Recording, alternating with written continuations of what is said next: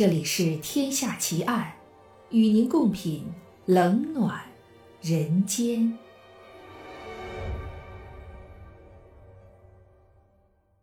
欢迎收听由喜马拉雅出品的《天下奇案》，我是暗夜无言。今天为您带来的案件是精神控制连环虐杀奇案下集。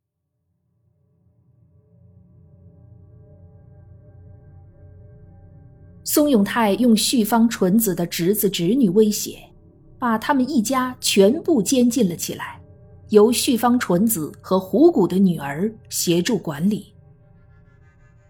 最令人难以置信的是，松永泰对旭方纯子一家进行恐怖统治后，又残忍的命令他们相互之间进行杀害。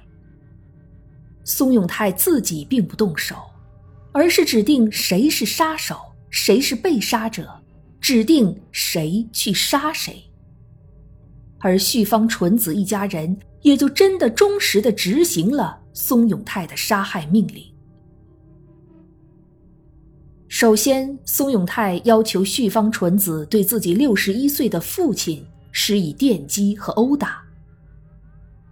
旭方纯子照做不误，最后只能亲眼看着自己的父亲。跪在地上求饶，在痛苦下死去。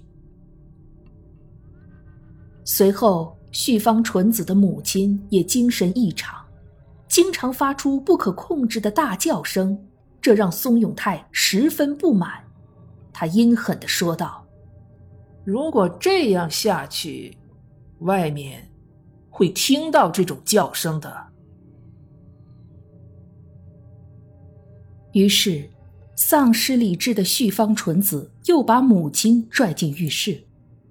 松永泰命令旭方纯子的妹夫用电线勒住母亲，再叫旭方纯子的妹妹按住自己母亲的手脚，让她无法挣扎。最后，他们联手杀死了旭方纯子的母亲。在这段日子里。旭方纯子的妹妹一直是松永泰的性奴，不管她是否有孕在身，他都一再的强奸她。到后来，因为天天遭受电击，旭方纯子的妹妹渐渐失去了听力。松永泰觉得留着她也没有用，因此叫她的丈夫和她十岁的女儿一起杀死了她。杀害了自己岳母和自己妻子的旭方纯子的妹夫，终于精神崩溃了。他每天呕吐、腹泻不止。为了进行制裁，松永泰就让他把自己的大便吃下去。没有多久，妹夫因为心力衰竭，在浴室中死去。至此。旭方纯子一家六人还活着的，就只剩当初拿来控制他们一家的两个小孩人质了。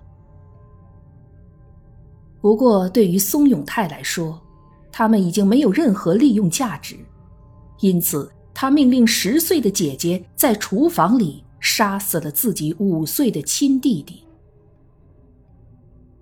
然后，松永泰又用电棍多次电击旭方纯子外甥女的脸部。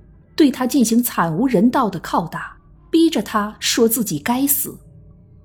就这样，在厨房杀了弟弟之后，他也躺在厨房的地板上，闭上眼睛，任由旭方纯子和虎谷的女儿用电线捆绑在他身体的两侧，将他活活电死了。就这样，旭方纯子一家六口。在半年内全部遭到杀害，而他们的尸骨都像虎骨一样被捣碎后丢入海里。六个人仿佛从来没有存在过。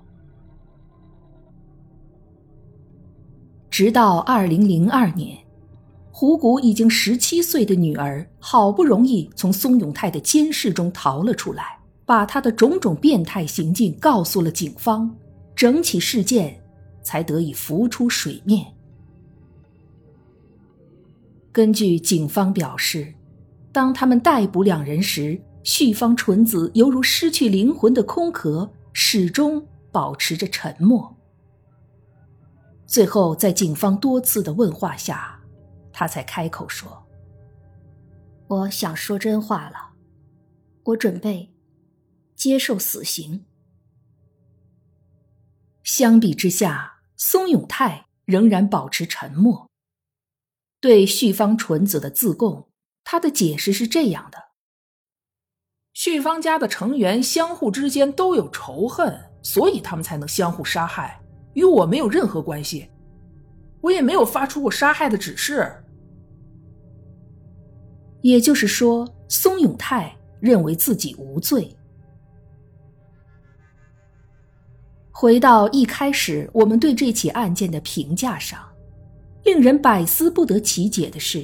旭方纯子一家为什么会如此服服帖帖的顺从松永泰的杀人命令呢？他们为什么没有进行过任何抵抗呢？他们为什么没有尝试过逃跑呢？旭方纯子表示，自己很难用语言来描述当时异常的心理状态，很多事情也就没有办法清晰的勾画出来。综合各方面的情况后，或许可以说，电击的折磨给了旭方纯子很大的心理影响。松永泰使用的通电方法，就是将电线的铜丝分成两股，然后拴捆在被害者的手脚、脸庞、胸部、下体等部位，在发出命令和拷问的期间，松永泰就是不断的插拔连接电线的插销。有一段时间，旭方纯子几乎是每天都要接受松永泰的通电制裁。回忆起那段生活，旭方纯子说：“我那时感觉自己好像不存在了，无法判断善恶是非，只能按照松永泰个人的好恶去办事，去执行他的命令。我那时满脑子里只是想着。”如何逃避这种通电？那种持续的紧张让我恨不得把自己变成一块石头。思考力衰弱下来，什么事都不想了。后来恢复起来非常困难。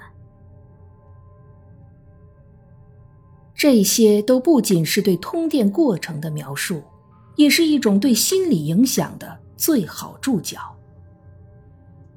在对旭方纯子一家进行监禁的时候，松永泰也是巧妙的利用通电的恐怖进行家庭成员的分化。他自我设计了一个奴隶标准，然后对不符合这个标准的人进行通电折磨。结果是，这个家庭的全体成员们都千方百计、争先恐后的讨松永泰的欢心。相互之间进行着背叛、咒骂、殴打，最终是为了躲避通电地狱而接受杀害亲人的命令。没有人想起来要依靠团结来进行抵抗。对这个事实，松永泰极力否认。他说：“我不是要对他们进行虐待，我要建立一个父亲的权威。”要建立一种共同生活的秩序，从事的是一种秩序型通电教育。主犯松永泰、共犯旭方纯子案发后，被福冈地方裁判所在一审中判处死刑。二零零七年九月二十六日，因考量到旭方纯子长期受到暴力虐待胁迫，身体和精神。都存在很大的异常，二审改判为终身监禁。作为唯一幸存者的虎谷的女儿，在社会各界的帮助下，开始了新的生活。在夜校学习后，女孩取得了高中毕业证，空闲时间兼职做护工，也开始正常社交，过属于他这个年龄正常人的生活。但是，他仍然需要很长一段时间才能真正摆脱那段将近十年的噩梦记忆。松永泰的罪行残暴骇人，以至于大多数日本媒体当年并不愿意报道细节，害怕制造民众恐慌，只是在新闻里表示，该起案件被检察官认为是刑事案件历史上没有可比性的一次。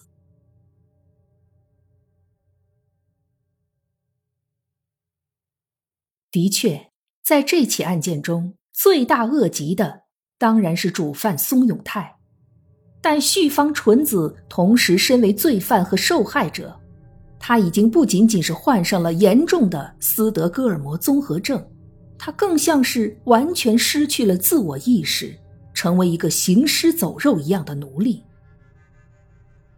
在他和松永泰一起生活、一起犯罪的这些年中。他虽然长期遭受虐待，但却并未被限制人身自由。他甚至每周都要独自一个人去一次超市进行大采购，但他却从未想过报警或者逃走。看看对于毁了他的一生、杀掉他所有家人的松永泰，旭方纯子是如何评价的？我对他。虽然有怒气，但是没有憎恨。我也说不清楚为什么会是这样。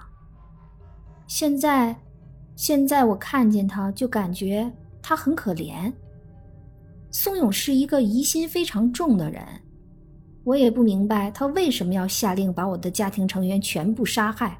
他心里怎么想的，恐怕谁也不会知道了。可是我真的想让他把这一切告诉我。我还是希望，他最终能够恢复对人类的信任。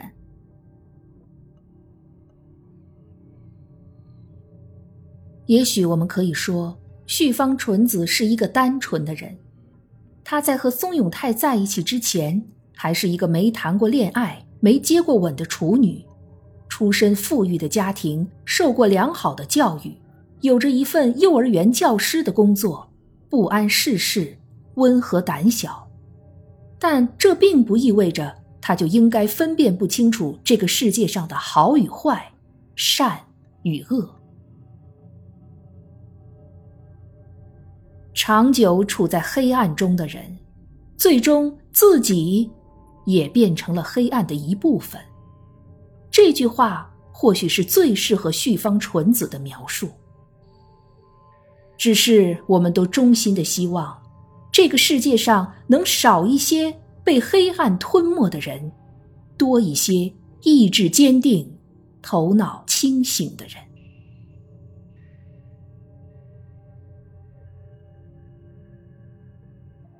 这一集的节目到这儿就结束了。如果你喜欢我的节目，请关注我或订阅我的专辑，谢谢。我是暗夜无言，让我们下一集再见。